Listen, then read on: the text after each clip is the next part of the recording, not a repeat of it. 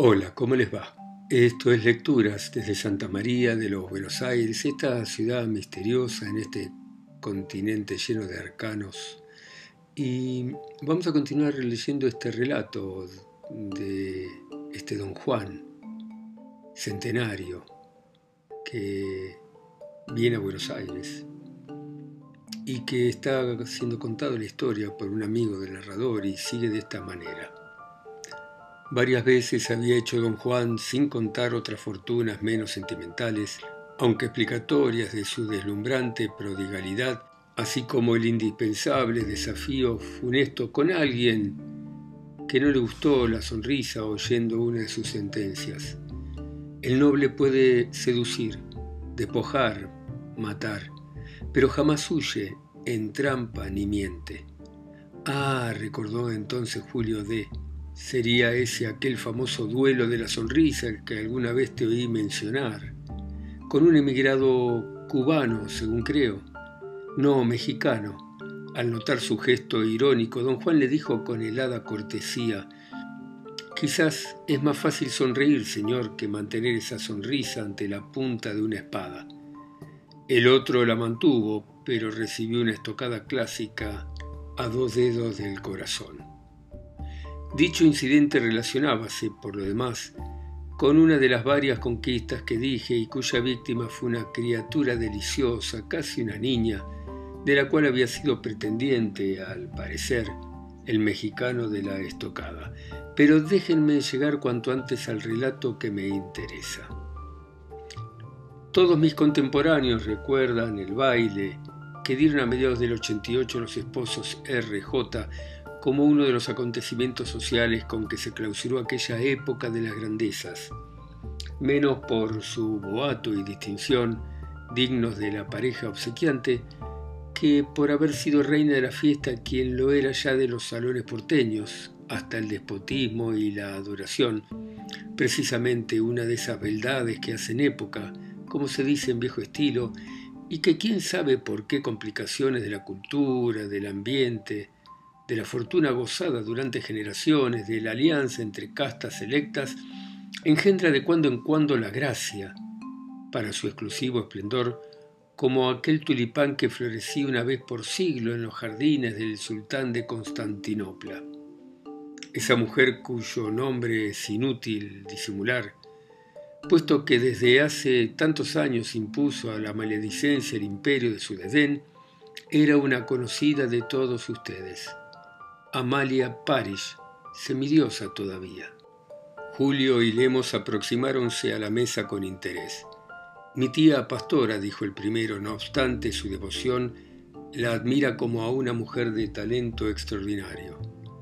Y nada más bien hallado, completó el otro, que su denominación de semidiosa. Ayer, precisamente, la encontré radiante de esa gallardía que parece ir alejándola en la soberbia de una invencible juventud. Efectivamente, resumió Guía, en los seres de esa clase, la edad no es decadencia, sino retirada. La hermosura perfecta lleva en sí algo de inmortal. Y Amalia Parish lo fue, hasta no faltarle ni el don de una inteligencia tan clara como la limpidez de sus ojos. Es así, de las que conservan mejor aquella gentileza del lenguaje en que residía, tal vez, el encanto más delicado de la porteña, por lo bien que conciliaba la dignidad de la expresión con la espiritual vivacidad del concepto. A los 20 años apenas, porque las muchachas figuraban entonces más temprano en sociedad, impuso sin disputa el imperio de su belleza. Imperio solitario como el de una estrella lejana, ya que ninguno de sus adoradores, y quien no lo era, había logrado sorprender el más mínimo temblor sentimental en el rayo de sus ojos celestes. Linda hasta el éxtasis, griega de Atenas por la perfección y de Siracusa por la gracia, conforme habría dicho nuestro clásico Lemos, parecía que su juventud deslumbraba por transparencia en una luminosa inmaterialidad de rocío, belleza pura total, más propia de que la tallara el diamante, en uno de sus sonetos de precisión Lugones, que es poeta. Ambos favorecidos nos inclinamos ante la fineza que guía, muy de la vieja escuela, es decir, intransigente en materia de retribución, apresurábase a devolvernos. Belleza fría, por lo tanto, así al menos, opinábamos entonces. Unos atribuíanlo a su sangre británica, otros a orgullosa complacencia de sí misma. Hasta aplicábanle un fácil retruécano de mi cosecha, con el que rindiendo homenaje a la novela nacional, habíale puesto yo la Amalia de mármol. Es decir, comentó Julio de riendo, de la misma pasta que el comendador. Sin duda, como la propia doña Inés, por algo sería que su amante, mejor dicho, el amante eterno y fatal, la eligió entre todas para comunicarle el secreto de sus conquistas. ¿O sea? interrogó vivamente Julio. O sea lo que van ustedes a saber esta noche. Y después de un hábil silencio para abusar la impresión, no te hagas muchas ilusiones. Generalmente, la revelación de los grandes secretos es poco aprovechable, por falta de preparación o de índole. Solo a un gran químico que fuera al mismo tiempo un místico le serviría la fórmula de la piedra filosofal. Cayó otra vez como recapacitando y luego en voz más baja. Su amante, prosiguió. La noticia fue una bomba. Una semana después del gran baile embargaba todos los comentarios el mismo estupor. Pues aquí reanudo que tiempo es ya el hilo de mi relato. Absorto sin duda por sus otras conquistas, don Juan de Aguilar no había reparado en Amalia, circunstancia que pudo parecer afligente para su buen gusto, pero que habría resultado explicable también por el carácter de la heroína, el demonio cohibido ante el serafín.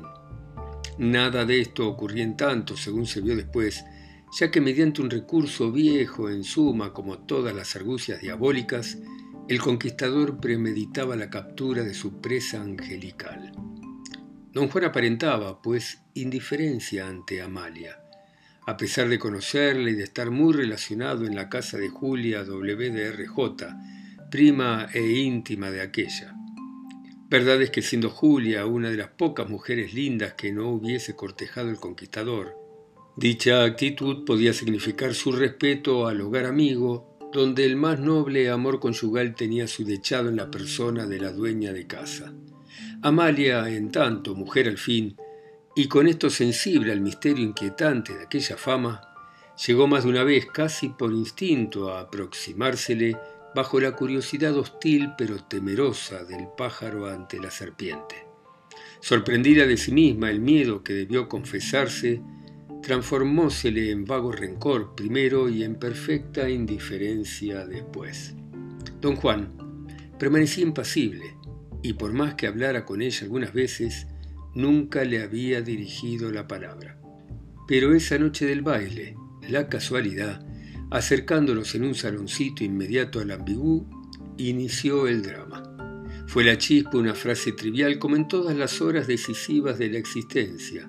Solo y de pie ante una mesa central, don Juan, que probablemente esperaba al oír el sedoso rumor del andar femenino, volvió la cabeza con breve ademán de halcón, alzando hasta ella su mirada de sombrío topacio, y dirigiéndole la palabra por primera vez, el blanco dijo, sienta mejor que el azul a su género de belleza.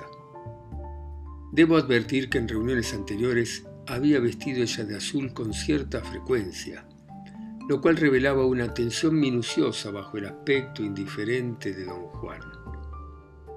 Pero el repentino halago de esa comprobación asumió en ella una intensidad tal que, paralizada de golpe, tuvo que apoyarse a la mesa sin disimular como fulminada por instantáneo deslumbramiento. Literalmente prendida por los ojos a las pupilas de fascinadora profundidad, honda ternura le aflojó las rodillas. Y temblando como una hoja, rendida hasta la angustia en ese instante definitivo del amor, que es al mismo tiempo trance de vida y de muerte, solo pudo responder con una voz ajena a su propio oído. ¿Y por qué no el azul? Por una razón estética, contestó don Juan, posando en la mesa, tan próxima a la suya que la hizo estremecer su larga mano apasionada. Una razón estética. El azul no figura entre los cuatro colores fundamentales que requiere belleza femenina y que solo rarísimas mujeres consiguen armonizar indistintamente con su hermosura. Entonces ella coqueteó, reaccionando en la ingenua seguridad de saberse hermosa. ¿Conoce usted alguna aquí? Una sola, respondió él con voz opaca, abismándola más profundamente en el aura de la seducción que la subyugaba al hechizo felino de su envolvente suavidad. Y nunca ha vuelto de ese vértigo.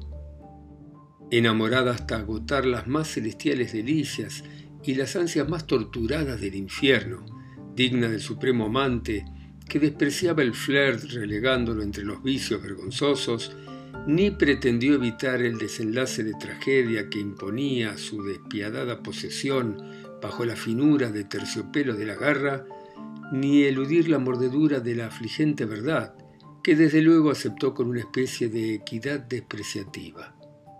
Abandonando a la condena y al despecho su despojo de mariposa, arrebatada en el delirio de la llama fatal, no hubo bajeza en su caída.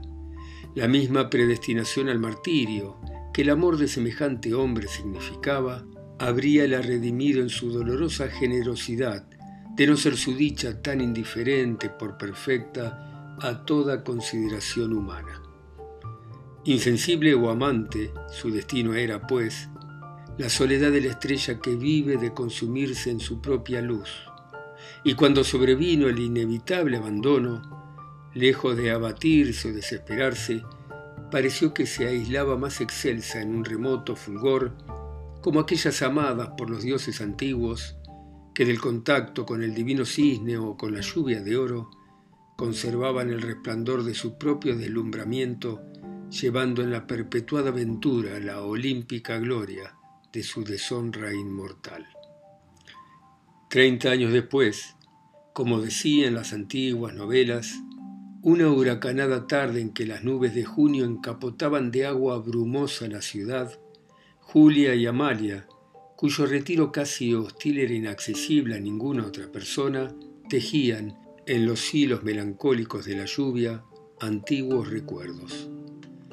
Arrebujada entre densas cortinas, aquella habitación, silenciosa hasta la intimidad, parecía flotar casi lóbrega en un misterioso esplendor de capilla búdica.